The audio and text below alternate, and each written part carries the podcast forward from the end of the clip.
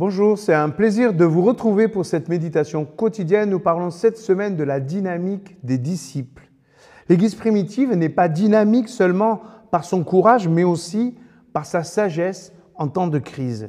Une Église missionnaire est foisonnante. Elle génère à la fois des bénédictions, mais aussi quelques difficultés. On va le voir dans Acte 6 au verset 1. En ce temps-là, alors que le nombre des disciples augmentait, les croyants de langue grecque se plaignirent de ceux qui parlaient araméen. Ils disaient que les veuves de leur groupe étaient négligées au moment où chaque jour on distribuait la nourriture. Les douze apôtres réunirent alors l'ensemble des disciples et leur firent cette proposition. Il ne serait pas juste que nous cessions d'annoncer la parole de Dieu pour servir aux tables. C'est pourquoi, frères et sœurs, choisissez parmi vous sept hommes de bonne réputation, remplis de l'Esprit Saint et de sagesse, et nous les chargerons de ce travail. Nous continuerons ainsi à donner tout notre temps à la prière et au service de la parole de Dieu. L'assemblée entière fut d'accord avec cette proposition.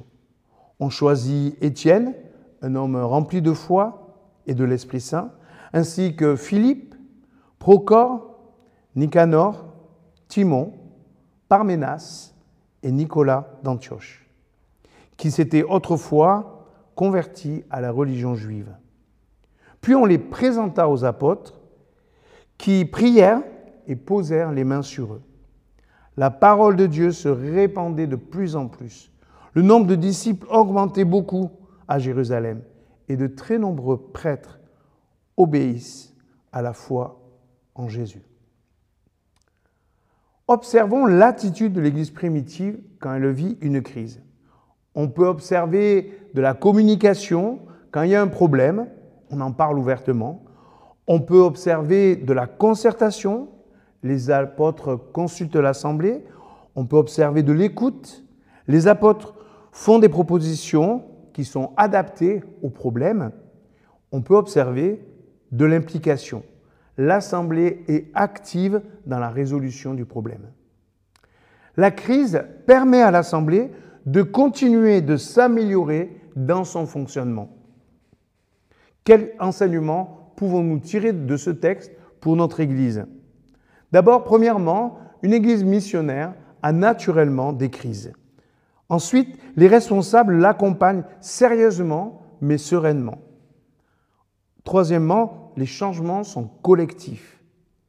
Quatrièmement, la solution pour ne pas bloquer la croissance de l'Église passe par la délégation des tâches. Cette attitude positive et constructive parle bien des relations qui existent dans l'Église. Ce qui rend la crise positive, c'est la confiance mutuelle entre les responsables et l'Assemblée, dans les deux sens. Si on vit dans cet état d'esprit, l'Église progressera. Et nous le voyons au verset 7, la parole de Dieu se répandait de plus en plus, le nombre de disciples augmentait beaucoup à Jérusalem. Cela peut nous arriver, cela peut être vécu, sachons relever nos défis.